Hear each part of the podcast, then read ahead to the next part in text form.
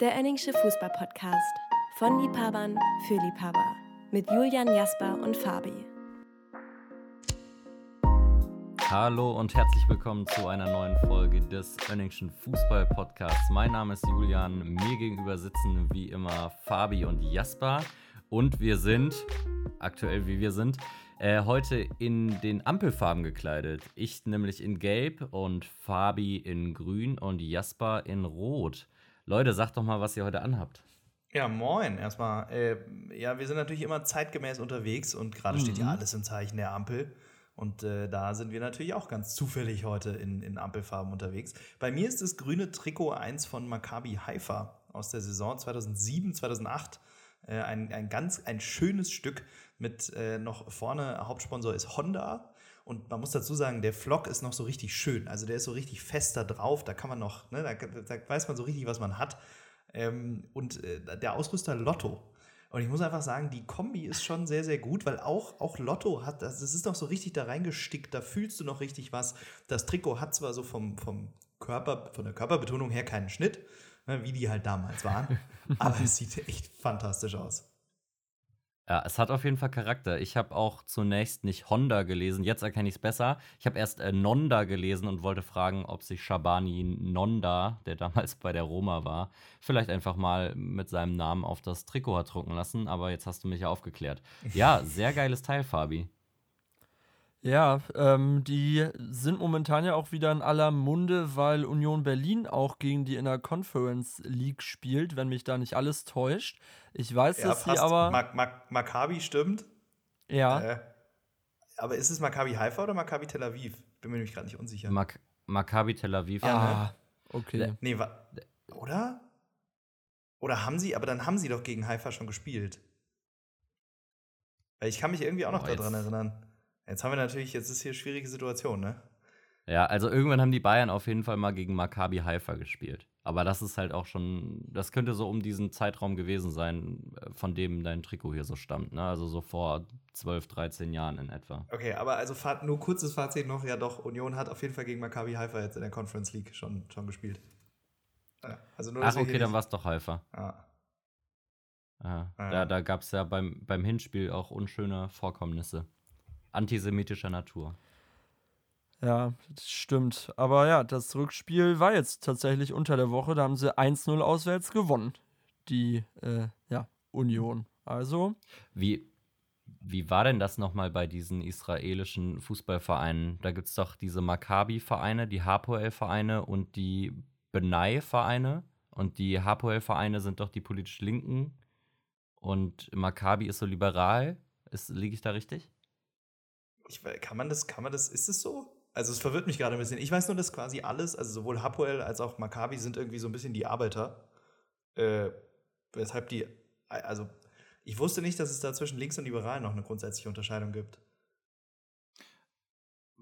Wir, ich meine, das mal so gehört zu haben. Wir navigieren ähm, uns hier gerade in ganz, in ganz unsicheren Gewässer.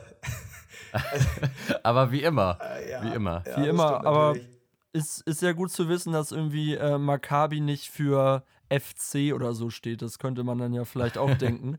Ähm, ja. Aber gut. Aber Leute, Leute, äh, ganz im Ernst, äh, apropos Gewässer, äh, Jasper, was hast denn du da für ein Trikot an? Oh, sehr schön.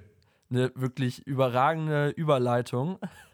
ähm, ja, ich habe ein äh, Trikot, ich bin auch ein bisschen exotischer unterwegs. Ich habe ein Trikot von Orlando Pirates an.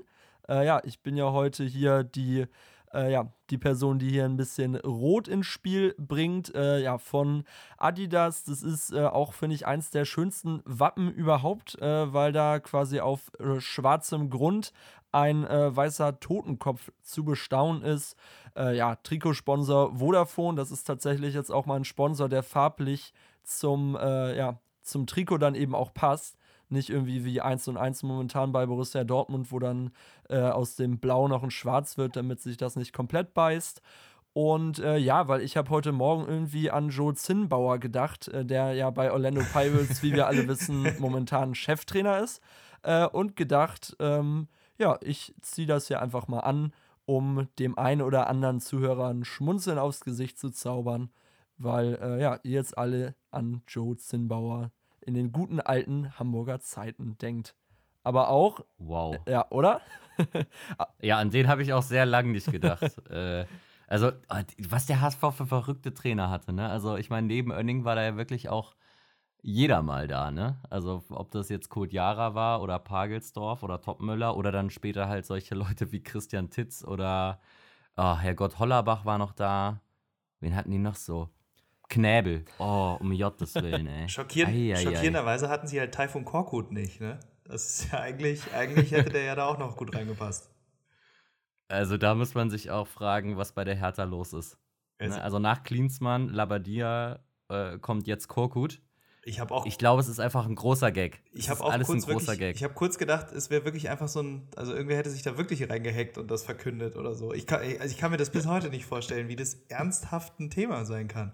Also ich habe heute auch äh, sehr häufig den Twitter-Account von Jan Böhmermann aktualisiert, äh, weil ich immer vermutet habe, dass er jetzt sagt, komm Jungs, das war hier ein, äh, ein Witz, das kommt hier vom ZDF-Magazin, äh, äh, Neo-Magazin Royal, aber mal sehen, wie, wie lang das da äh, laufen wird mit dem Korkut.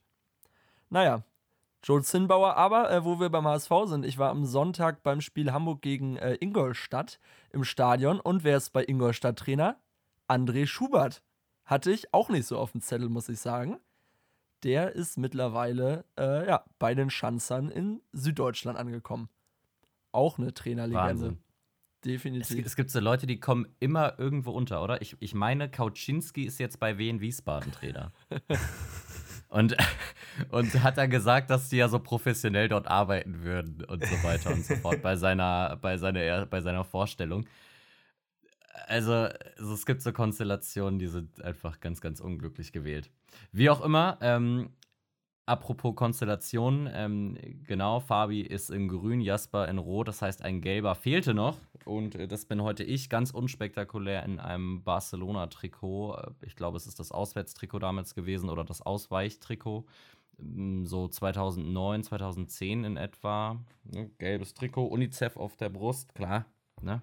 Die haben ja immer super, super Sponsoren, wenn sie denn mal überhaupt einen haben. Ne, Qatar Airways auch super. Ja, da finde ich ähm, völlig okay. Genau. Also ob UNICEF oder Katar, das ist für mich ist da nicht viel. Da nicht Die fischen im gleichen Gewässer, klar. Das ist, das ist ungefähr ist das das gleiche. Geil, ja, die fischen im gleichen Gewässer. Da frage ich mich, wer hat denn bei, bei den Pirates so gespielt? Sibu Sisuzuma, hundertprozentig. Ja, der hat da gespielt. Äh, und ich glaube, äh, hier Chaba Lalala, Lala, Lala, Lala. ähm, ja, ich, ich wusste, dass egal wie viele Silben ich sage, dass es falsch ist und dann mache ich einfach mal zwölf Lars hinten dran wie so ein äh, Capital Bra-Song. Ähm, ja, der, der äh, war, der war da auf jeden Fall auch aktiv und äh, der, äh, der Globetrotter Lutz Pfannstiel war da auch, der ja auf allen fünf äh, Kontinenten aktiv war. Äh, natürlich, ich glaube, der war ja irgendwie bei 25 Vereinen, nur ein Jahr, 1996, aber immerhin. Und äh, ja, ich glaube, ansonsten gibt es tatsächlich auch nicht so viele bekannte Spieler, die sich dieses äh, legendäre Trikot mal äh, übergezogen haben. Also Sibu Sisozuma ist da, glaube ich, schon allein auf weiter Flur, könnte man sagen. Aber gut. Ja, eigentlich wäre es doch jetzt noch mal an der Zeit, die Stationen von Lutz Pfannenstiel vorzulesen, oder? Haben wir denn so lange Zeit in dem Podcast? Das ist die Frage. Ich weiß nicht, wir wollten ja immer so ungefähr so eine Stunde machen. Also dann würden wir halt wieder radikal überziehen, wie damals schon mit Rudi Gutendorf. Aber eigentlich wäre es mir das schon wert. Ja, wir, wir können das ja vielleicht so machen, dass einer von uns ganz zum Schluss das vorliest, wie äh, Fabi mit der Augenthaler PK letzte Woche. Das wäre doch vielleicht ja, eine Maßnahme. Hat übrigens äh, sehr viel Anklang gefunden. ja, die, die Massen waren begeistert, kein Scheiß. Ah, da fällt mir übrigens ein von der letzten Folge. Äh, da haben wir uns doch um Kopf und Kragen geredet, ähm, bezüglich oder wegen dieser Trikots. Ähm, ich, was hatten wir denn da gesagt, dass eine Mannschaft Gucci oder ja. Armani irgendwie als. Ja, so, das habe ich ja behauptet, Venedig, das war ne? ja Quatsch. Genau, das war ja Quatsch. Nämlich, ähm, die Mannschaft von Neapel trägt einfach ähm, Trikots von Armani. Und da hat Armani genau das umgesetzt, was du letzte Woche gefordert hast, Fabi, oder vor zwei Wochen war es ja schon, nämlich, dass die den Ausrüster machen. Und Armani macht Ausrüster für die Trikots von Neapel. Ja, habe ich, äh, hab ich dann auch witzigerweise jetzt gestern gesehen, weil sie nämlich am Wochenende zur äh, Einweihung von der Maradona-Statue in, in äh, Neapel, die da jetzt irgendwie eingeweiht wurde, äh, haben sie auch so Sondertrikots gehabt. Und dann habe ich mich nämlich noch gewundert, weil dann stand da irgendwie EA7 und ich dachte so, ja, was ist denn, also, what? Was soll das sein? Und habe dann festgestellt, dass das Emporio Armani ist. Und äh, dachte mir so, guck an, ne? Haben wir irgendwie, haben wir uns noch schön gestritten. Am Ende hast du quasi fast recht. Nur halt Venedig statt Napoli. Aber hey, irgendwas ist immer. Ja, also ich hoffe ja immer noch auf die Bayern-Trikots von Camp David, weil dann werde ich mir definitiv eins zulegen. Natürlich mit Joe Kimmich hinten drauf. Und äh, dann sind wir doch alle zufrieden. Das ist doch super. Das ist doch wunderbar. Aber auch äh, natürlich noch mit Qatar Airways auf der Brust, ne? Oder auf, äh, auf dem Arm. Weil ich sag mal, Ja, da, da reden wir nicht drüber. Ich denke mal, die werden dann schon vom Arm auch auf die Brust wandern. Das, das wäre zu wünschen nach der Mitgliederversammlung, die, äh, die ich übrigens wahnsinnig unterhaltsam fand. Also egal, wie man jetzt dazu steht, äh, ehrlich gesagt finde ich, man kann da nur in einer Weise zu stehen, aber wenn man das anders sieht, ist auch okay. Äh, aber ey, es war schon ein bisschen amüsant, sich dieses Chaos anzugucken und sich zu überlegen, dass es am Ende des Tages ja irgendwie dann doch äh, weniger professionell so zuging, als man so gedacht hätte, weil der Vorstand auch so ein bisschen, bisschen wild alles. Ja, und unter den einzelnen äh, Schlagzeilen, die man dann so bei Facebook und so gelesen hat, ähm, war mal die, die, die, die User haben sich mal nicht so negativ äh, gegenüber den Bayern-Fans geäußert, sondern sie haben sehr viel Applaus gespendet für diese Aktion, äh, was ich absolut nachvollziehen kann. Ja, völlig zu Recht. Ähm, sehr gutes Vorhaben ähm, und einfach Wahnsinn, wie der Verein oder wie Heiner und äh, ja die ganze Bayern-Führung da eigentlich diese Redner abgewimmelt haben. Ne? Ja, völlig absurd. Und auch irgendwie, es gab doch diesen Antrag, die Menschenrechtskonvention irgendwie in die Satzung mit aufzunehmen. Da gab es halt irgendeinen Änderungsantrag, der eben noch dazu gesagt hat, ja, und der FC Bayern fördert diese Werte oder irgendwie sowas. Und dann wird halt der, An der Antrag angeschlagen und dann stimmt einfach dieses Präsidium dagegen. Wo ich mir schon so dachte, ey, alleine dieses Bild, da muss doch mal irgendwer drüber nachdenken, wie das aussieht, wenn das Präsidium gegen, gegen mehr Menschenrechte in der Satzung eintritt. Also, das ist so absurd ist- alles. Eine katastrophale Außendarstellung. Auf der anderen Seite, wer hat Schuld? Nicht das Präsidium oder der Vorstand. Juan Bernat hat Schuld. Das stimmt. Der hat echt schon wieder einen Scheiß zusammengespielt auf der Versammlung. Ey. So Aber das, das wurde doch in die Satzung jetzt aufgenommen, dass immer, wenn was schief läuft, äh, Juan Bernat äh, Schuld hat, ne? Das Das wurde finde ja ich einen richtig bewilligt. geilen Antrag. Äh, ich meine sogar, Bernat hat damals die Buddha-Figuren in der Siebener Straße aufgestellt. Ich denke, das wird er gewesen sein, ja. Zusammen mit Breno, der, der beim Tragen Okay, wir hat. sparen uns obligatorische Witze ähm, an dieser Stelle. Ähm, wie in jeder Folge haben wir auch heute uns mal wieder mit dem ein oder anderen Thema ähm, befasst und Und weil wir uns ja eben eh schon mit dem Thema Politik beschäftigt haben, bleiben wir doch einfach mal genau dort.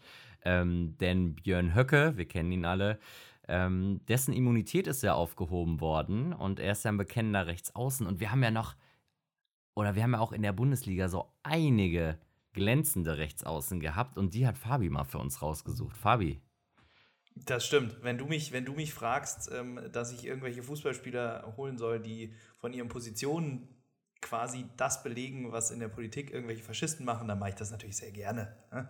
Äh, Fun Fact kurz übrigens noch, die Immunität von Björn Höcke wurde aufgehoben und gleichzeitig ist er an Corona erkrankt. Also die Immunität war da scheinbar in vielerlei Hinsicht nicht mehr vorhanden. naja, aber darüber machen wir natürlich keine Witze, es soll ja niemand erkranken, auch keine Faschisten. So, äh, für die besten Rechtsaußen der Bundesliga-Geschichte habe ich mich tatsächlich ein bisschen schwer getan. Ähm, und eigentlich gab es nur eine Person, wo ich jetzt gar nicht länger drüber nachdenken musste, ob sie in die engere Auswahl kommt. Und das ist äh, Arjen Robben. Ja. Da gibt es nicht viel zu diskutieren. Der Mann hat gefühlt hier irgendwie äh, ganz neue Ebenen an, an geilem Fußball in der Bundesliga eingeführt. Ich persönlich mag ihn nicht, kann es aber auch nicht weiter erklären. Aber er gehört auf jeden Fall in diese Liste, oder? Ja, definitiv. Ich meine sogar, dass ich bei dem ersten Bundesligaspiel von Arjen Robben sogar damals im, äh, in der Allianz Arena war, wenn ich nicht irre. Und da hat er sogar direkt, also mindestens ein Tor geschossen, vielleicht waren es sogar zwei. Und natürlich auch in seiner ganz klassischen Manier kam von rechts, hat nach innen gezogen und abge abgeschlossen. Und da hatte dann Diego Benaglio, ich nehme mal schwer an, dass der damals im Tor stand, äh, kann, natürlich keine Chance. Hätte auch Ja, André Lenz gewesen äh, sein können, der da keine Chance hatte. Aber ja, stimmt. Ich glaube, Robben wurde da eingewechselt und hat ein oder zwei Tore geschossen. Und ich fand tatsächlich, dass Robben in seiner ersten Saison bei Bayern, weiß ich nicht, vielleicht hatte man sich danach auch dran gewöhnt, aber dass der da beinahe am stärksten war. Wenn man auch an diese ganzen Champions League-Tore zurückdenkt, der hat ja, glaube ich, gegen jeden Gegner äh, in den K.O.-Runden immer das gleiche Tor erzielt, eigentlich. Und dann eben dieses ganz besonders schöne im Old Trafford. Ja, also ich, Das ich glaube, man eines der kann. legendärsten Tore. Ja, ich glaube, man kann ihn aus der. Ja, das war, das war April 2010, ne? Diese Flanke. Ja, ja. Und Mhm. der Volleyschuss gegen Van der Sar. Ja, das war packend. Das haben wir damals auch zusammengeschaut, Fabi. Das stimmt. Du erinnerst dich. Ich erinnere mich. War, war ein sehr unterhaltsames Fußballspiel und ein sehr unterhaltsamer Abend. Ja, auf jeden Fall. Danach sind wir noch schön in den Club gegangen. Wie man das so gemacht hat mit damals. Wie alt waren wir? 17? Ja, äh, Nee, roundabout. Knapp, knapp nicht. So ungefähr. Ja, okay. Also äh, Robben auf jeden Fall verdientermaßen dabei, Fabi. Ja, Wen hast du noch? Robben safe drin. Gute alte Zeit. Ähm, ich dachte mir, wir müssen auch mal mehr ein bisschen ähm, auch so Proportsdenken haben und da auch mal ein bisschen mehr auf Ostdeutschland setzen. Weil ich habe das Gefühl, thematisch geht es da, ähm, okay, eigentlich reden wir relativ viel über Ostdeutschland. Scheiße, die Überleitung hat nicht funktioniert. Egal. Zweite Person, die ich irgendwie mit reinnehmen würde, weil schon irgendwie auch eine Art Legende, Schnicks, Bernd Schnicks Schneider. Äh, gehört für mich da auf jeden Fall rein. Geil irgendwie auch der, der irgendwie jahrelang noch für Karl Zeiss Jena gespielt hat nach der Wende in so einer Zeit, wo ja eigentlich immer alle aus dem Osten äh, rüber sind und, und zu irgendwelchen äh, anderen Vereinen sich da haben wegkaufen lassen, äh, hat er noch äh, lange da gespielt und nach einer kurzen Zeit bei Frankfurt dann natürlich irgendwie Legende in Leverkusen geworden. Und äh, ja, war für mich, äh, der, der fiel mir auch relativ schnell ein. Hm. Ja, gut, für mich ist er ein ganz klarer rechter Mittelfeldspieler und kein Rechtsaußen, aber lassen wir trotzdem gelten, würde ich es behaupten. Also, Entschuldigung, aber da finde ich, ist ja jetzt auch eine Definitionsfrage, ne? Weil ich meine, in, in den Zeiten um die äh, Nullerjahre, da war ja die Rechtsaußenposition auch noch nicht so besetzt wie jetzt dann irgendwie in den späten Nullerjahren. Ja, das ist richtig. Da war so ein rechtes Mittelfeld, hat auch mal ein bisschen, posi äh, ein bisschen weiter vorne gespielt und äh, sogar Transfermarkt sagt, dass Rechtsaußen auch eine von Schnicks Positionen war. Also da lasse ich mir jetzt hier von dir nicht schon wieder reinreden. Also ich sag mal so, ich sag mal so, bei Slavo Freier hätte ich jetzt gesagt, okay, bei Schneider gehe ich nicht mit. Bin ich, bin ich ganz hart. Boah, Krass. also ich finde tatsächlich, äh, wenn man mal an den Fußballmanager denkt, wie viel wurde denn einem rechten Mittelfeldspieler an Punkten abgezogen, wenn er auf einmal rechts außen gespielt hat? Das waren doch nur drei oder vier Punkte, wenn überhaupt, oder? Ja, wenn überhaupt. Also, Also Entschuldigung, aber das ist ein fließender Übergang für mich. Sag ich Übrigens, ganz ehrlich. Übrigens auch so ein Problem bei dem Fußballmanager 2014, das war ja der letzte und der wird ja immer dann von FM Zocker aktualisiert, dass die Spieler, die dann so später äh, generiert werden, dass es da halt gar keine Rechtsaußen- und Linksaußenspieler mehr gibt, sondern dass es dann wirklich nur noch rechte und linke Mittelfeldspieler gibt. Also so wie das auch ursprünglich mal war. Ne? Dann um diesen Dreh kam ja das mit den Rechts- und Linksaußen. Davor gab es halt immer diese linken Mittelfeldspieler, rechte Mittelfeldspieler. Und äh, das müssen sie nochmal aktualisieren. Also äh, kleiner Aufruf für FM Zocker, auch mal rechts und links außen dann in den späteren Generationen noch einbauen. Danke. Ja, guter Hinweis, super. Äh, nehmen, geben wir gerne weiter. Äh, mein dritter Spieler, den ich genommen habe, ist, da ist es auch wieder streitbar, ob das überhaupt rechtsaußen ist. Der hat grundsätzlich hauptsächlich linksaußen gespielt, aber schon auch manchmal rechtsaußen. Und ich finde, das zählt, insbesondere weil wir ja sowieso uns mal äh, mehr mit Uruguayanern in der Bundesliga beschäftigen sollten. Deswegen ist mein dritter Mann für die Position Vicente Sanchez, der äh, beim FC Schalke natürlich eine hervorragende äh, Zeit hatte. Ja, also ich meine, das waren, wie viele Jahre werden das gewesen sein? Ne? Bestimmt zwei. Und da hat er wirklich viel geprägt äh, und ist heute sogar noch fußballerisch wieder aktiv. Hat zwischendurch mal eine Karrierepause eingelegt, nachdem er in Houston gespielt hatte. Ähm, und spielt jetzt in der zweiten US-amerikanischen Liga nochmal, also nach einer zweijährigen Pause. Beim, also diesen Verein habe ich wirklich, ich habe noch nie davon gehört, deswegen weiß ich auch nicht so richtig, ob man das so richtig ernst nehmen kann. Bei den Rio Grande Valley FC Toros, also Toros. Ist, also der Name ist irgendwie schon dubios, aber gut. Also, ja, nicht kann ich- schlecht. Ja. Aber irgendwie auch eine ziemlich harte Angelegenheit für Vicente Sanchez, dass er äh, als Uruguayer trotzdem nur der viertbeste Uruguayer im Trikot des FC Schalke ist, oder? Nach Carlos Großmüller, Dario Rodriguez und Gustavo Varela. Hm. Schade. Das stimmt. Ist eine gewisse Connection. Ich habe tatsächlich, äh, kleiner Fun Fact, damals mein Meerschweinchen nach Sanchez benannt. Ähm, nachdem ich mein, ja, nachdem ich mein erstes äh, Meerschweinchen nach äh, Samuel Kufur benannt habe. Also ich habe es dann einfach Sammy genannt, äh, weil ich Kufur so toll fand. Und dann äh, kam irgendwann noch ein zweites Meerschweinchen dazu, was, Überraschung, ziemlich wuselig war und mich irgendwie an Sanchez erinnert hat. Und ja, dann war Sanchez irgendwann von Schalke weg, aber das Meerschweinchen ist geblieben. Ähm, ja, so äh, ist das dann bei, weiß ich nicht, äh, Kindern, die irgendwie ihre Haustiere nach Fußballern benennen. Äh, wird bestimmt der ein oder andere äh, Zuhörer vom Önningschen ähnlich gehandhabt haben. Würde mich auf jeden Fall nicht überraschen. Ja, wenn der Hund dann auf einmal Matthew Amor heißt, ne? Wolfgang ja. Kleff. Wenn überhaupt. Na gut. Oder Antalya hier. Naja, gut. Äh, Fabi, das war deine Auswahl, oder? Das war meine Auswahl. Ich glaube, also eigentlich nur Weltfußballer, würde ich mal behaupten. Ja.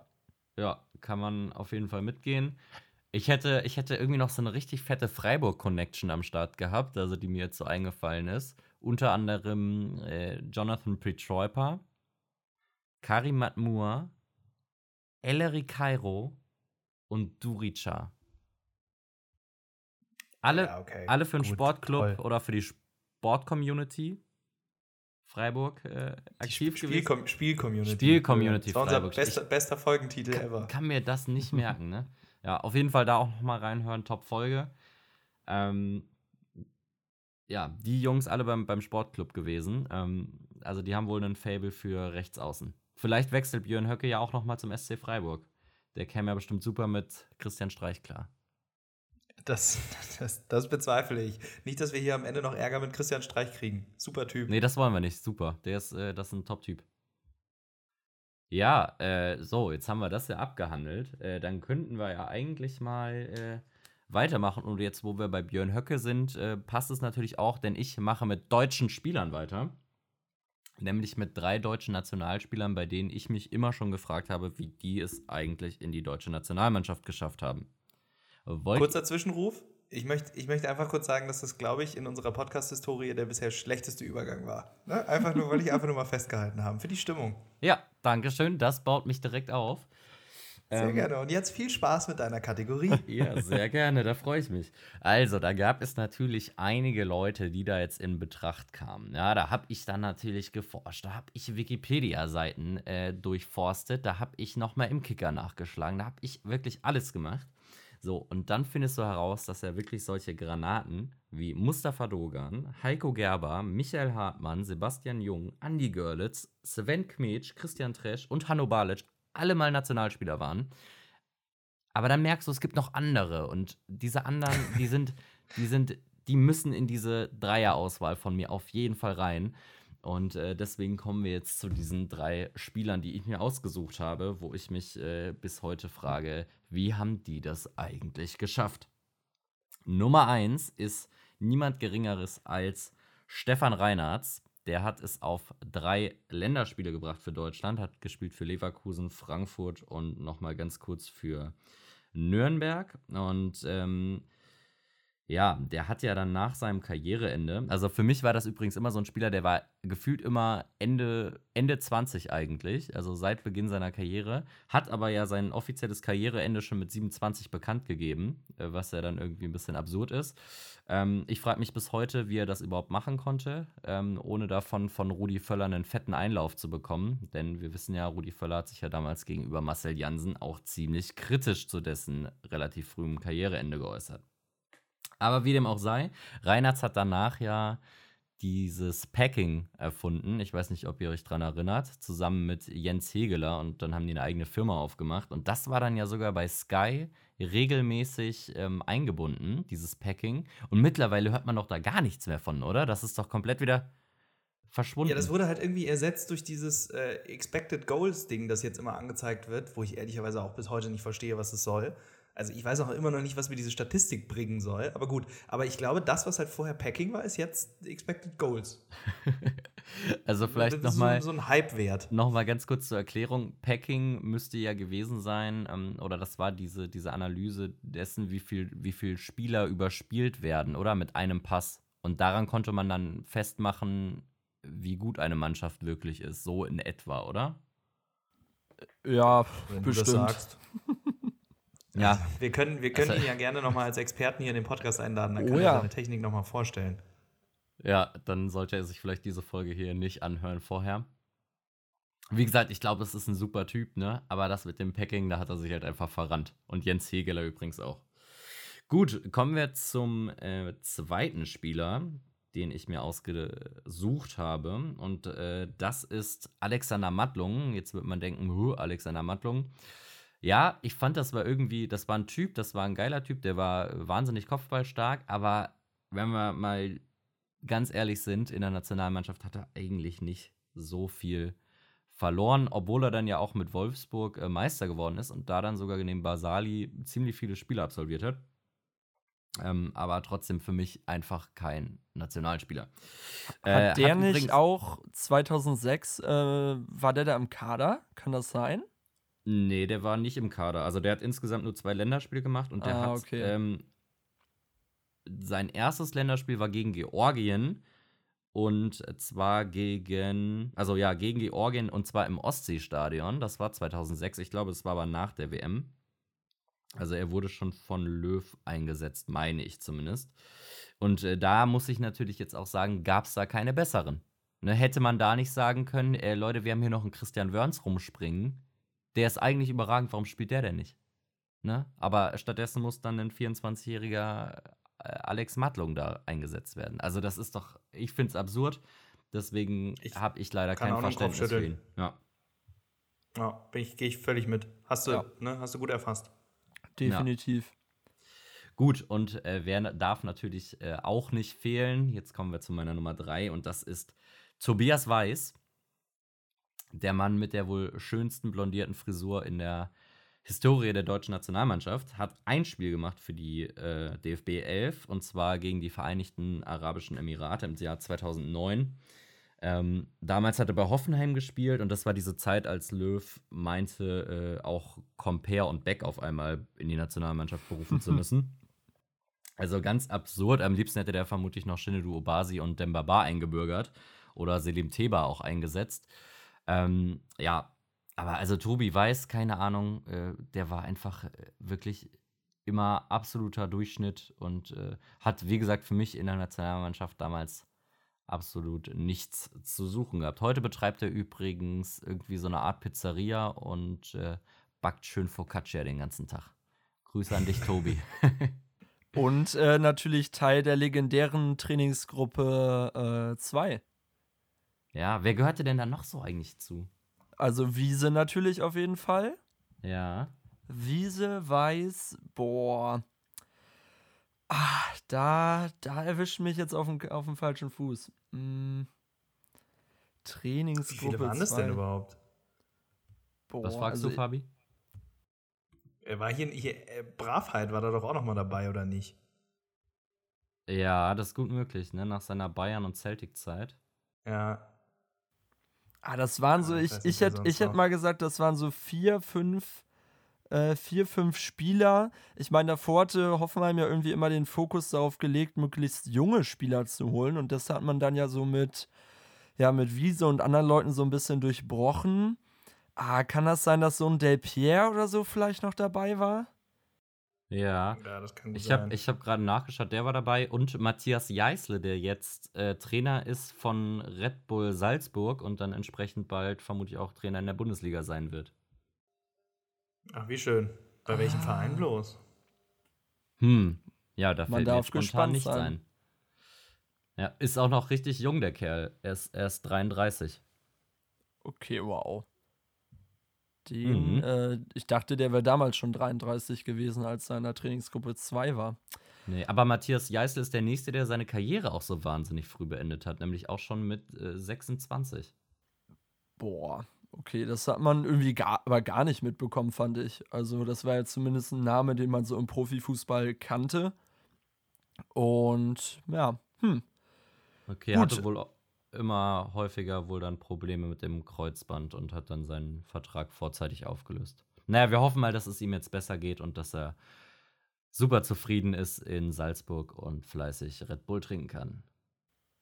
So nämlich. Ähm, ja, du hattest ja, Julian, du hattest ja schon äh, Tobias Weiß angesprochen und auf den bin ich auch bei der Recherche für meine Frage gestoßen, weil äh, ihr mir die schöne Frage gegeben habt, äh, wer denn in ja, meiner Ansicht nach so ein richtiges, äh, ja, so eine Eintagsfliege oder vielleicht so One-Season-Wunder äh, denn irgendwie war. Äh, da gehört für mich Weiß äh, auch auf jeden Fall dazu, der irgendwie wahrscheinlich eine Saison gut gespielt hat, sich auch so ins Nationalmannschaftsumfeld dann äh, in Löws Augen gespielt hat. Ich habe mir jetzt aber mal drei, vier andere Bundesligaspieler rausgesucht. Ähm, der erste ist tatsächlich Marcio Amoroso, der ah, damals, äh, genau, der damals natürlich aus, ich glaube aus Parma kam der, kann das sein? Nach Dortmund? Jo. Und äh, dann auch in der Meistersaison 01-02 unter den Fittichen von Matthias Sammer äh, natürlich, ich glaube, über 20 Tore geschossen hat. Äh, dann, ich glaube, in der Saison auch noch, da haben die ja Mailand im UEFA Cup rausgehauen. Ich glaube, 4-0 das Hinspiel, der hat drei Tore gemacht. Ähm, ja, in der Saison lief ziemlich viel zusammen für ihn. Und Jahre danach äh, immer wieder von Verletzungen ausgebremst, sich mit Sammer auch in den Haaren gehabt und ich glaube, irgendwann 2004 wurde sein Vertrag auch tatsächlich aufgelöst. Also äh, ja, meiner Meinung nach auf jeden Fall ein Spieler, der äh, mehr Potenzial gehabt hätte, das am Ende aber wirklich nur in der einen Saison so richtig auf den Platz bringen konnte. Ja, hat sich ja damals aus Ammonitas weiterentwickelt, ne? Das wissen wir ja alle als große Pokémon-Fans. ähm, genau, daran hatte ich äh, natürlich auch gedacht. Aber äh, wenn wir schon bei Stürmern sind, ähm, die nächste Person, die mir eingefallen ist, ähnlich äh, hochveranlagt wie Marcio Amoroso, Sergio Radu. Genau. Habt ihr wahrscheinlich auch äh, dran gedacht. Äh, mit, klar, mit Cottbus in die äh, erste Liga aufgestiegen und dann in seiner ersten Saison für Cottbus einfach mal 14 Hütten gemacht. Ähm, ja, ich glaube auch, oh, da hat Cottbus doch auch gegen Bayern gewonnen. Ich weiß nicht, ob er da getroffen hat oder ob das noch irgendwie so eine andere Sturmlegende war. Ähm, naja, auf jeden Fall äh, wurde dann danach der VfL Wolfsburg auf Radu und auch auf Monteano, seinen äh, Mannschaftskameraden, aufmerksam. Die wurden beide gekauft und Pff, ja, also ich glaube in Niedersachsen äh, am Allersee, da ging dann nicht mehr so viel für Radu. Ähm, und der war dann auch, glaube ich, nochmal bei Köln. Aber ja, das ist dann auch irgendwie immer so die typische Karriere. Ähm, auch von hier Lakic, den hatten wir auch mal vor ein paar Folgen, dass sie dann so ein, zwei gute Jahre haben, dann von einem so ambitionierten UEFA Cup-Anwärter äh, gekauft werden und dann läuft da gar nichts mehr zusammen. Und ja, so war das bei Sergio Radu ja auch irgendwie. Tja. Ja, der passt sehr gut in diese Reihe, finde ich. Ja, und dann noch einen dritten, also irgendwie habe ich es mit den Stürmern, aber da fällt es, finde ich, auch irgendwie am meisten auf, wenn man halt irgendwie in der einen Saison machst du 15 äh, Tore und in der nächsten Spielzeit läuft dann gar nichts mehr zusammen. Äh, er wird ja auch häufig abgekultet äh, bei euch, der Hubschrauber. Die Rede ist natürlich von Weiter Schemian. Klar. Damals äh, habe ich auch noch äh, im Kopf, der hat die 9 bei Bayern getragen. What a time to be alive. Weiter Schemian mit der 9 beim FC Bayern. Also, ja, weiß ich nicht. In Bochum unter Neuruhr lief es gut, dann bei Magath ging da auch nicht mehr viel zusammen. Ich glaube, boah, wo war der noch? Ich glaube, bei Hannover noch am Ende. Äh, mittlerweile Co-Trainer vom Iran, von der iranischen Nationalmannschaft. Ich hoffe mit Ali Dai und äh, Medi Madavikia zusammen. Ähm, ja, aber weiß ich nicht. Gefühlt gab es früher mehr so eine, äh, so eine One-Season, äh, ja, One-Season-Wonder, hätte ich gesagt, oder? Oder täusche ich mich da irgendwie? Weiß ich gar nicht. Also ich glaube, das ist sowas, was du dann äh, retrospektiv einfach erst feststellst, oder? Also wenn du dann so den Blick mal fünf Jahre zurückwirfst und dann siehst, ah, wow, okay, der hat da einmal richtig abgeliefert und danach kam einfach nichts mehr. Ich glaube, da muss so ein bisschen Zeit ins Land gehen, damit man das dann auf dem Schirm hat. Aber mir fällt gerade auch tatsächlich, aber also glaube ich auch, die wird es noch genauso geben, kann ich mir gar nicht anders vorstellen. Aber mir fällt gerade jetzt auch kein Beispiel ein, auf das zu entkräften. Ja, also die, die wird es bestimmt geben, aber ich könnte mir tatsächlich vorstellen, vielleicht ist es so, äh, zumindest bei dem einen oder anderen Verein, dass auch ein bisschen mehr darauf geachtet wird, passt der Spieler denn überhaupt in unser Spielsystem? Und dass nicht einfach geguckt wird, ja, der hat jetzt bei Cottbus 13 Tore geschossen, den kaufen wir mal und geben dem zweieinhalb Millionen Jahresgehalt, äh, sondern, weiß ich nicht, wir holen vielleicht Spieler auch nach einer schlechteren Saison, die aber ein großes Potenzial aufweisen und in, unser, äh, in unsere Philosophie passen. Weiß ich nicht, wäre vielleicht nur so eine Vermutung, aber muss ja auch überhaupt nicht stimmen. Ich also weiß also, es nicht. Also ich könnte mir vorstellen, dass wir jetzt mit Nachrichten bombardiert werden und richtig, richtig gute Beispiele genannt bekommen. Also gerne, gerne mal schreiben an das Önningsche Fußballprinzip, äh, bevorzugt bei Instagram wenn euch dann Namen einfallen. Ja. Jasper, du bist durch, oder? Ja, genau, ich bin äh, durch und äh, jeder, der sich hier schon mal eine Folge angehört hat, weiß, was jetzt kommt. Genau das unmögliche Fußballquiz mal wieder. Heute äh, durfte ich mir die Fragen für euch beide heraussuchen. Ähm, hab natürlich mal wieder hier zehn Fragen auf dem Zettel stehen. Und äh, bin mal gespannt, was ihr davon heute denn so wisst. Ähm, ja, ich würde mal sagen, ähm, ihr könnt mal untereinander ausmachen, wer denn hier heute beginnen möchte. Ich möchte, dass mein Leid schneller vorbei ist. Ich fange sehr gerne an. okay, gut. Ähm, ich habe mal dieses Mal versucht, wirklich mal so ein bisschen, bisschen aktuellen Bezug auch mit reinzubringen. Ich hoffe, euch und allen Hörern äh, wird das auch gefallen. Ein SPD-Politiker wird Bundeskanzler. Gerhard Schröder folgt auf Helmut Kohl. Klar. Wo kommt der gute Mann her? Genau aus Hannover. Und dort sollte 2002 ein ehemaliger Nationalstürmer die 96er nach dem Aufstieg äh, ja, in die Bundesliga dort auch äh, ja, er sollte total viele Tore schießen. Ähm, und das hat der besagte Stürmer in genau dieser Saison auch äh, ja, nicht ganz so verkehrt gemacht. Am Ende standen 14 Tore in dieser Spielzeit 2002. 2003 zu Buche. Ja, welcher ehemalige Nationalstürmer kam denn da in die Landeshauptstadt aus Niedersachsen? Äh, war, ach so, das ist jetzt wahrscheinlich schon eine Frage, aber wenn du Nationalstürmer sagst, gehe ich mal davon aus, dass es ein deutscher Nationalstürmer war, ne?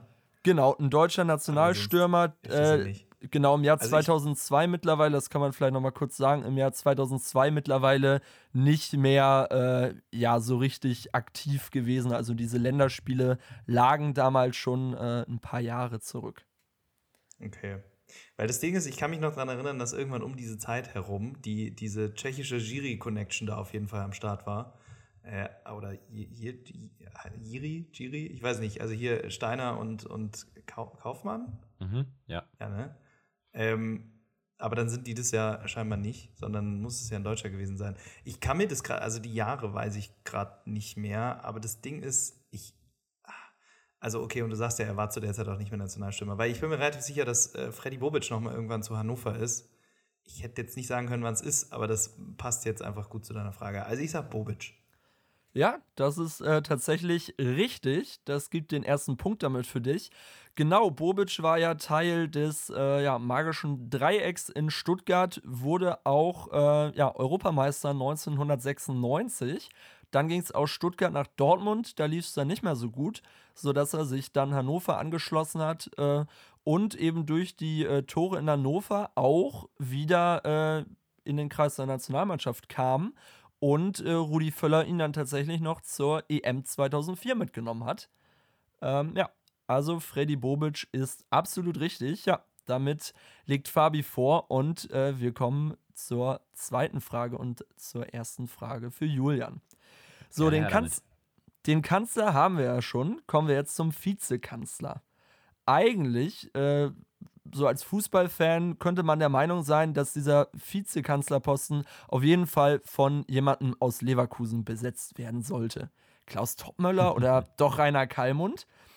Ähm, ja, oder vielleicht einer der Männer, die es doch gleich mal geschafft haben, in einer Saison, die Rede ist von der Saison 2001, 2002, viermal Zweiter zu werden. So, und jetzt würde mich mal interessieren, Julian, das waren fünf Leverkusener. Klar, die Saison von Bayer Leverkusen plus die WM dann in Japan und Südkorea. Welche mhm. Spieler waren das denn? Und weil ich nett bin, würden mir tatsächlich auch vier von diesen fünf Spielern reichen. Ich bin gespannt. Okay. Also in allen Wettbewerben, ne? Also müssen ja. ja dann dementsprechend auch alles Leverkusener gewesen sein. Also, Butt war dritter Torwart hinter Lehmann und Kahn. Also haben wir schon mal einen. Ähm, so, dann haben wir Carsten Ramelow, der hat ja, glaube ich, damals bei der WM sogar Innenverteidiger gespielt und nicht im defensiven Mittelfeld.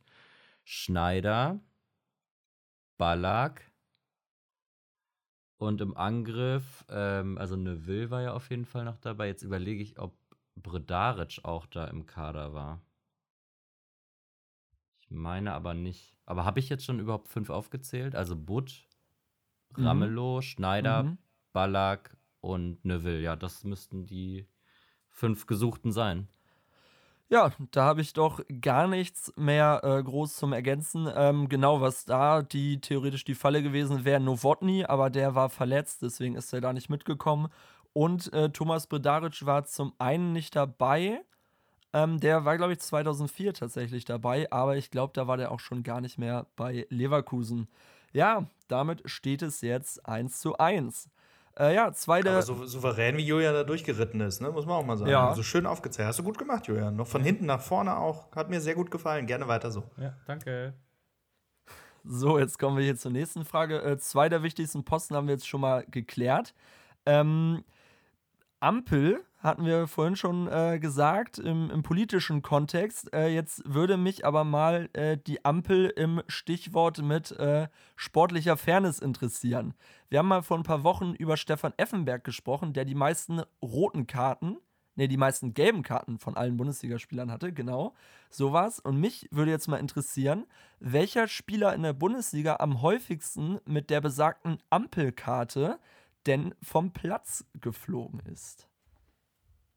Ach du Scheiße. Äh, puh. Ähm, da, da, da bin ich aber, bin ich aber ganz verwirrt, du. Äh, also ich kann ja jetzt quasi nur, ich kann ja nur, die Frage ist halt, ob das, ob das irgendwer war, der auch besonders wieder rote Karten gesehen hat. Aber es ist ja irgendwie auch nochmal, ist ja eine, ist ja eine andere Art Foul, ne? muss man ja auch mal sagen. Ja, man kriegt ja so eine gelb-rote, ist ja, ist ja irgendwie ein anderes Vergehen. Ähm, ich bin völlig blank. Ich würde jetzt einfach mal irgendwen tippen, der wahrscheinlich viele, viele Karten generell hatte. Ähm, ja, vielleicht hat Jasper ja auch einen Joker, oder? Ja, ich. Oder hast, hast, du irgendwie einen Tipp? Ich könnte dir noch einen Tipp geben. Ähm, ja, und zwar ähm, ist das, äh, soll ich die Position nennen, ein Verein, was. Äh, was Verein würde helfen. Okay, und zwar hat die Person beim FC Bayern gespielt. Beim FC Bayern, okay. Ähm, dann könnte es Rafinha gewesen sein. Wer war denn da noch immer so aktiv? Rafinha hast du bei den roten Karten, nee, damals ja, bei den meisten Rafinha. Gelben auch schon geraten. Ja, aber Rafinha ist für mich auch irgendwie einer, der da passt. Aber wenn er weder rot noch gelb war, wird das nicht gewesen sein. Wer war denn da noch so verhaltensauffällig? äh, hier, hier der, der, ach, wer, wer hatte der noch bei Wolfsburg war? Luis Gustavo könnte es noch gewesen sein. Aber, oder das ist halt schon, ah, vielleicht ist es auch schon länger her. Der ist natürlich Gustavo, Fabian. Das stimmt natürlich. ähm, wer, wer könnte es denn? Wer war denn? Ja, gut, Effenberg ist ja schon mit den meisten Gelben. Nee, komm, ich nehme hier, nehm hier Gustavo. Und das ist völlig richtig. Nicht schlecht. Ach, hör auf. Ja, guck an. Und Rafinha auf Platz 2? ähm, nee, warte mal, ich, ich hatte es mir rausgeschrieben. Und zwar befindet sich auf Platz 2 Marcelo Bordon. Und äh, der. Uh, das wäre natürlich auch ein ganz heißer Tipp gewesen. Genau, äh, mit, also Gustavo hat 7, Marcelo Bordon hat sechs und auch Martin Wagner. Äh, vielleicht der eine oder andere kennt den aus Lautern und von seiner, ich glaube, WM-Teilnahme 94. Ah, jetzt habe ich hier Martin stehen, vielleicht auch David Wagner. Äh, ja, auf jeden Fall ein Wagner. Äh, könnte ja auch nochmal Bezug nehmen. Ähm, aber auf jeden Fall, ist es richtig. Und damit hast du jetzt schon mal 1,5 Punkte. Nicht schlecht. Vielen Dank, vielen Dank. So, nächste Frage. Ähm, so, jetzt müssen wir aber auch nicht immer über Politik sprechen. Es gab ja, was wir vorhin schon äh, als Thema hatten, die Jahreshauptversammlung der Bayern. Da ging es hoch her. Äh, Streitpunkt war dann natürlich der besagte Ärmelsponsor und die Stimmung brodelte. Tolle PKs hier beim Önningschen lieben wir, klar. Unter anderem denken wir da an die PK der 90er. So während Julian und Fabi jetzt an Tic-Tac-Toe denken, äh, meine ich die PK meine ich die PK von Trapattoni. Ja, Strunz ist immer verletzt, hat gespielt zehn Spiele, seit er hier ist. Aber wem, Julian, weinte der italienische Coach auf dieser PK denn damals hinterher? Wem er hinterher weinte? Ja, also er hat ja sich über Strunz aufgeregt, aber ja auch äh, zwei Spieler äh, positiv erwähnt, die zum damaligen Zeitpunkt gar nicht mehr bei Bayern gespielt haben. In eben dieser PK. Boah. Okay, äh, ich, ich dachte gerade irgendwie, du willst auf Ziegler hinaus, weil Ziegler, also Ziegler, erwähnte auf jeden Fall. Ähm, boah, jetzt bin ich aber auch gerade ein bisschen ratlos. Also, die waren da schon nicht mehr bei Bayern, aber er war vorher Trainer und er hat sie bei Bayern noch trainiert. Also, das ist schon richtig. Ja, also du musst eigentlich, du musst an diese, an diese Rede so ein bisschen äh, eigentlich denken, ähm, weil er die da noch erwähnt. Also ich, ich, ich glaube, dass das ist von, um von der Seite ranzukommen, das, äh, das Einfachste. Aber kannst natürlich auch überlegen, wer da irgendwie gewechselt ist. Boah, also Julian, wenn ja, du also kommst.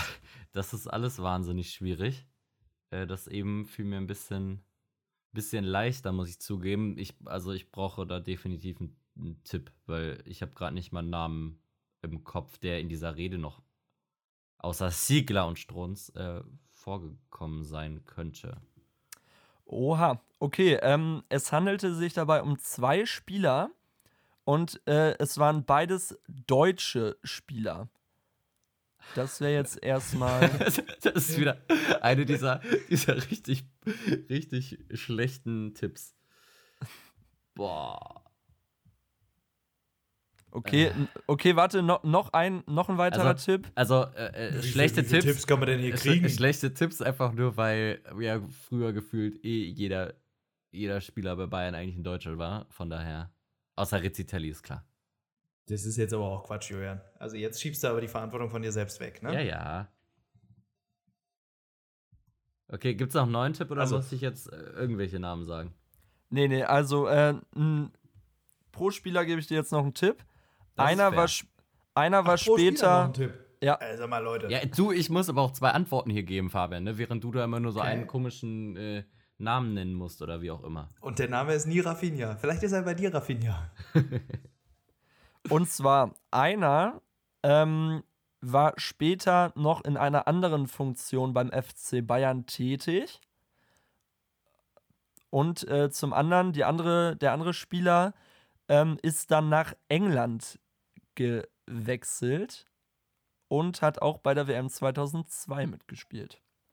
Das sind die also, beiden. Entschuldigung, Tipps. aber die Tipps sind ja wirklich, das ist ja eine Unfall. Da komme ja sogar ich fast drauf. Ja. Wo kommst du denn also, da fast drauf?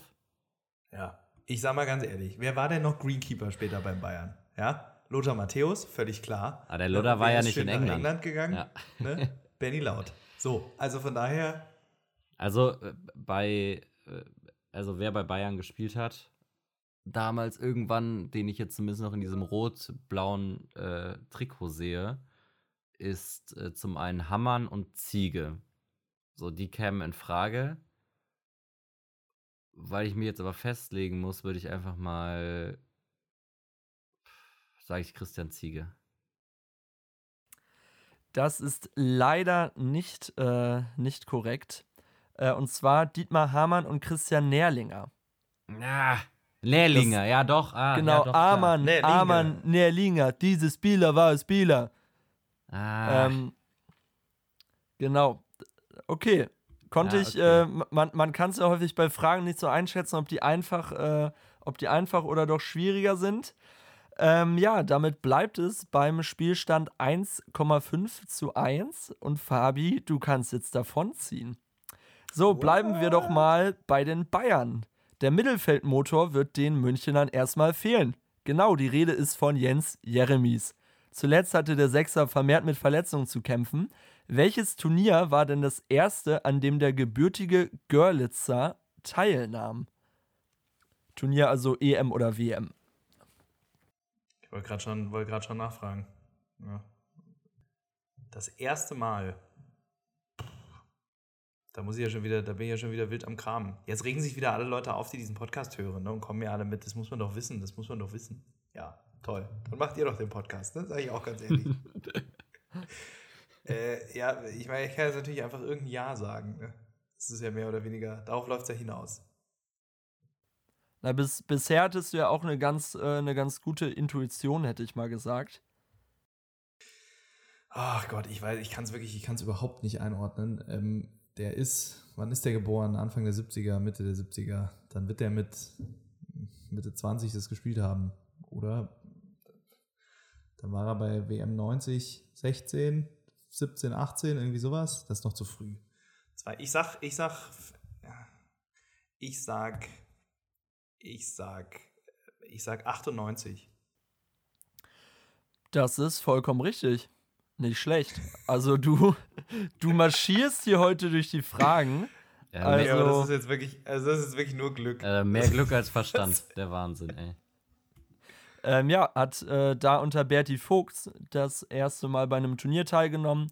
Natürlich auch äh, Vize-Weltmeister 2002 gewesen und das letzte Turnier war dann 2004 unter Rudi Völler und danach war dann auch Schluss. Äh, war eben auch, äh, ich glaube, das Halbfinale damals in der Champions League.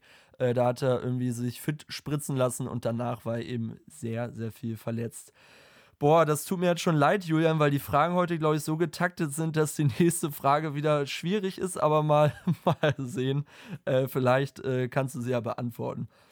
So, wenn wir Ja. uns schon in wenn wir uns schon in Görlitz befinden, reisen wir doch mal nicht ganz so weit. Äh, Im Osten geht bekanntlich die Sonne auf. Das wird uns nicht nur Jörg Kachelmann sagen, sondern so heißt auch eine Doku, die man bei Amazon Prime schauen kann und den Energie Cottbus um die Jahrtausendwende begleitet, weil die damals eben mit Ede Geier in die Bundesliga aufgestiegen sind.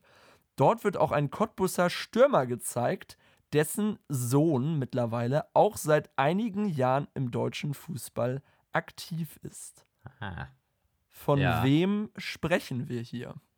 Äh, müsste äh, Kobilanski sein. Angie Kobilanski und der Bruder, äh, der, der, der Sohn müsste Martin heißen. War, glaube ich, mal bei Bremen, der Sohn. Ähm, okay, das müsste ich im Nachgang vielleicht mal raussuchen, weil ich tatsächlich einen anderen Stürmer hier habe, dessen Sohn auch in der Bundesliga gespielt Ach, hat. ach, äh, me- meinst du äh, Franklin und ähm, Leonardo Bittencourt? Ja, das ist korrekt. Äh, Okay, da habe ich jetzt doppelt geantwortet, das heißt zwei Punkte. Also, so, so, spiel, so geht das Spiel nicht, auch wenn du es verdient hättest. Ja, da, das, okay. ist jetzt, das ist jetzt die Frage. Also, weiß ich nicht. Also, wenn der Kubilanski. Ich guck mal ganz kurz, wann der da gespielt hat. Weil, wenn Ja, der also, tatsächlich. Wir vergeben doch jetzt keine zwei Punkte. Dann können, also da, Nein, zwei. Punkt, zwei Punkte nicht. Oder hättet ihr jetzt gesagt, dass Julian einfach den einen Punkt bekommt? Ja, ja, das auf jeden Okay, Fall. Das, okay, ja, gut. das kam mir so aus dem, so aus dem FF. Ja. Direkt aus der Pistole geschossen, ja. Franklin Bittencourt und ja, der Sohn natürlich unter anderem auch bei Cottbus, Dortmund, Hoffenheim und Bremen und Köln, glaube ich, auch gewesen, ne? Also Mhm, echt schon. Echt schon ein paar Vereine. Ähm, meine anderen äh, Optionen wären noch gewesen, wenn du gefragt hättest, Suleiman Kulibali. Und ich hatte mir dann noch ähm, Edgar Günther und Rodolfo Muting einfach ausgedacht. Also, oh Gott. Naja, gut. Ähm, dann äh, dann nehme ich den einen Punkt, Dankeschön. Ja, okay, gut. Äh, ja, 2,5 zu 2 steht's. Mensch, ihr seid heute wirklich äh, in guter Form. Äh, bleiben wir doch mal bei Amazon Prime. Was kann man da denn noch so jetzt schauen? Genau, die Bushido-Doku. Endlich ist sie draußen. Oh, Bushido kommt wieder. Ja, der Rapper ist hier im Podcast auch immer mal wieder Thema und liebt den deutschen Fußball. Mal hier ein Malik Fatih im Musikvideo Sonnenbank Flavor, da mal Christian Lell bei einer Goldverleihung oder auf Jürgen Klopp wird Birkenstock gereimt. Man kennt's. so, neben, neben Bushido ist auch seine Frau Anna-Maria Fercici ebenfalls in der sechsteiligen Doku zu sehen. Die kennt den deutschen Fußball ebenfalls gut. Vor der Ehe mit Bushido war sie unter anderem mit Mesut Özil zusammen. Aber das ist nicht der einzige Spieler aus der Bundesliga, mit dem Anna-Maria zusammen war. Die Frage, äh, Fabi, wer ist der zweite Spieler, mit dem Anna-Maria vor Özil und vor Bushido sogar verheiratet war? Das ist jetzt irgendwie, ich finde es ganz schlimm, dass ich das weiß. Ich möchte, ich möchte das nicht beantworten eigentlich. Aber es ist Pekka Lagerblom. Das ist ähm, sehr, sehr unnützes äh, Wissen.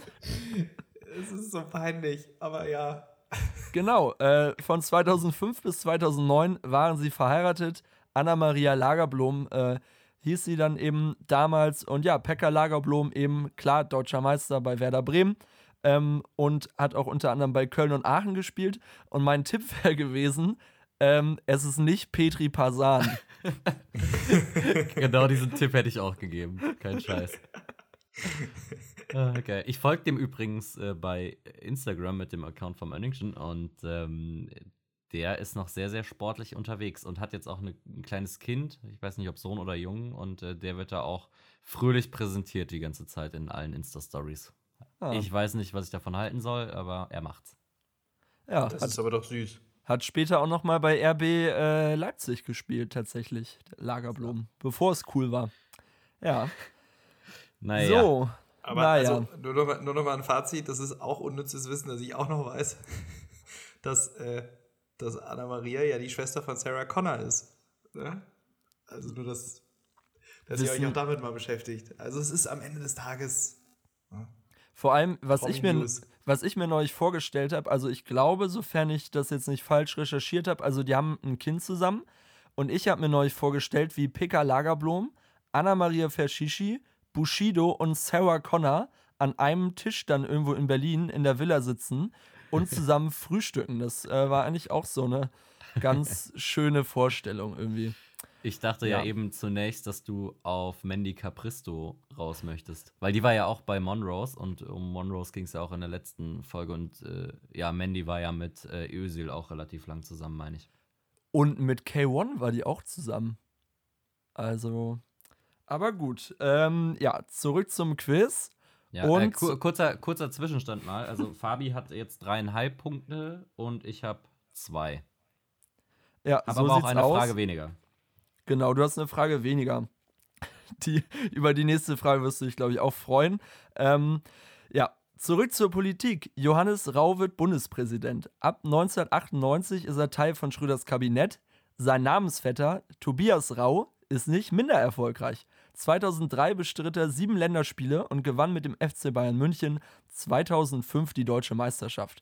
2016 begann er ein Referendariat an der Peter-August-Böckstiegel Gesamtschule in Borgholzhausen.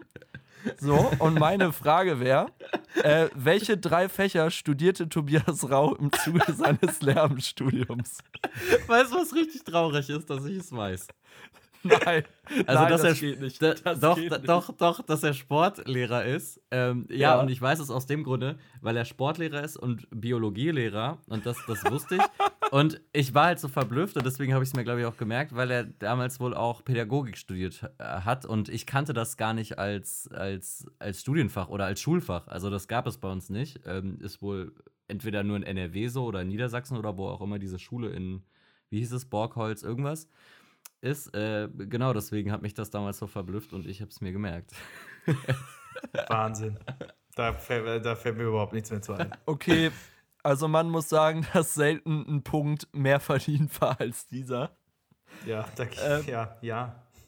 Okay, also steht's damit äh, 3,5 zu 3.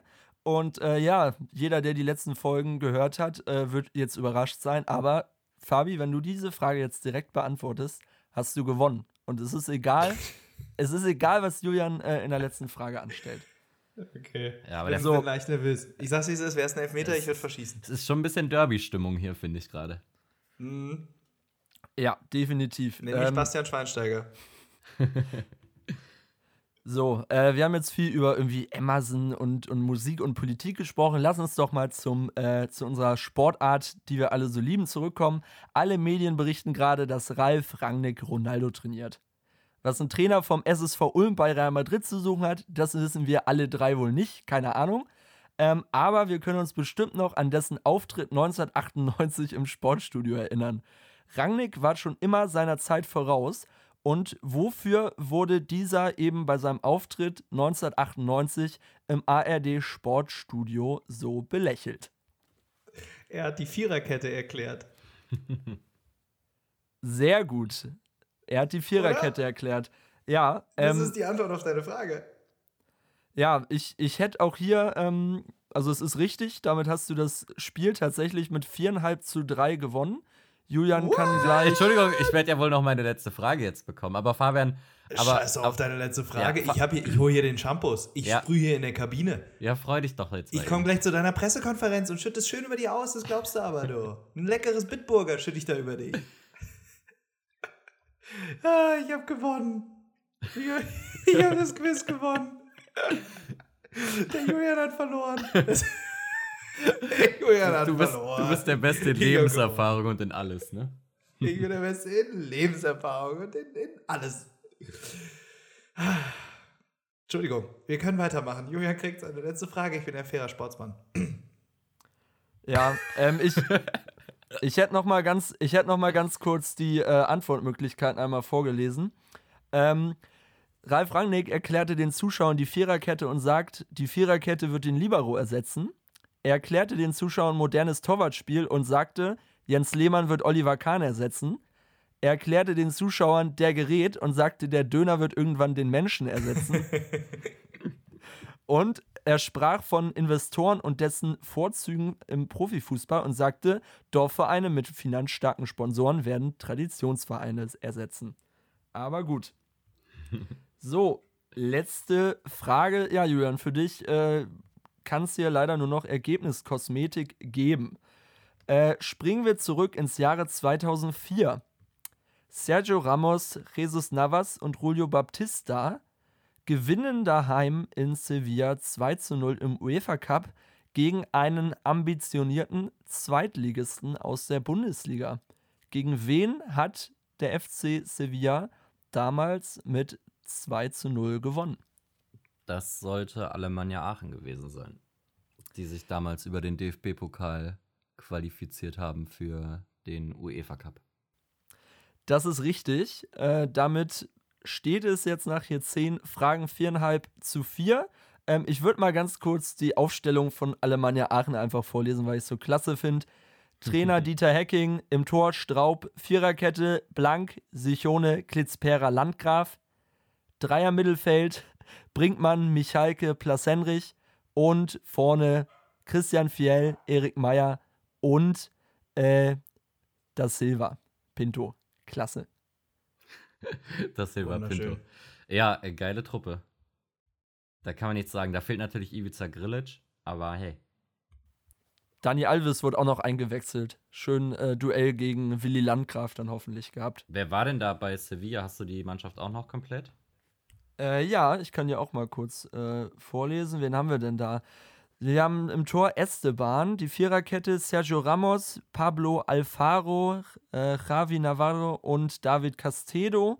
Mittelfeld Jesus Navas, Marti, Renato, Fernando Sales, keine Ahnung, und Julio Baptista und Aranda. Und äh, ja, wie gesagt, reingekommen ist eben unter anderem noch Dani Alves in der 66. Minute, der damals noch blutjung war. Klar.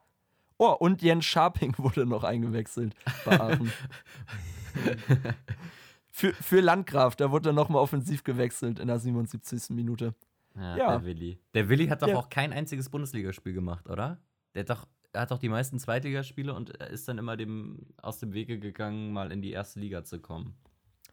Ähm, ja, 2006 äh, ist Aachen ja aufgestiegen, meine ich. Und da hat er dann seine Karriere zumindest bei Aachen beendet und ist dann zu Schalke 2 gewechselt. Also. Ja. Und hat dann nochmal zwei Jahre für den VfB Bottrop gespielt. Fand ich auch sehr schön. Auch ein geiler Verein. Da Ja. könnten wir mal hinfahren gemeinsam. Zum VfB, klar. Zum VfB, nach Bottrop. Klar. Wieso nicht? Das wäre doch mal eine, eine, eine gute Tour. Schön zu dritt ins Auto und dann gucken wir uns da mal an, was Willy Landgraf da so Schönes zaubert. Ähm, ja, also ich bin, ich bin wirklich begeistert. Ihr konntet mir sagen, wann Jens Jeremies seine erste WM gespielt hat, welche Schulfächer Tobias Rau studiert hat. Also sag mal, geht's noch? Ähm, ja, ich habe gar nicht mehr viel zu sagen. Für mich war es hier eigentlich überragend heute mal wieder und würde euch dann hier die letzten Worte noch äh, lassen. Äh, Ja, also ich gratuliere erstmal Fabi, grandiose Leistung. Hätte ich dir, wie Hey, gesagt, danke, danke. nicht zugetraut, hätte dir, glaube ich, niemand in der ganzen Community zugetraut. Nein, wirklich niemand. Und das zu Recht.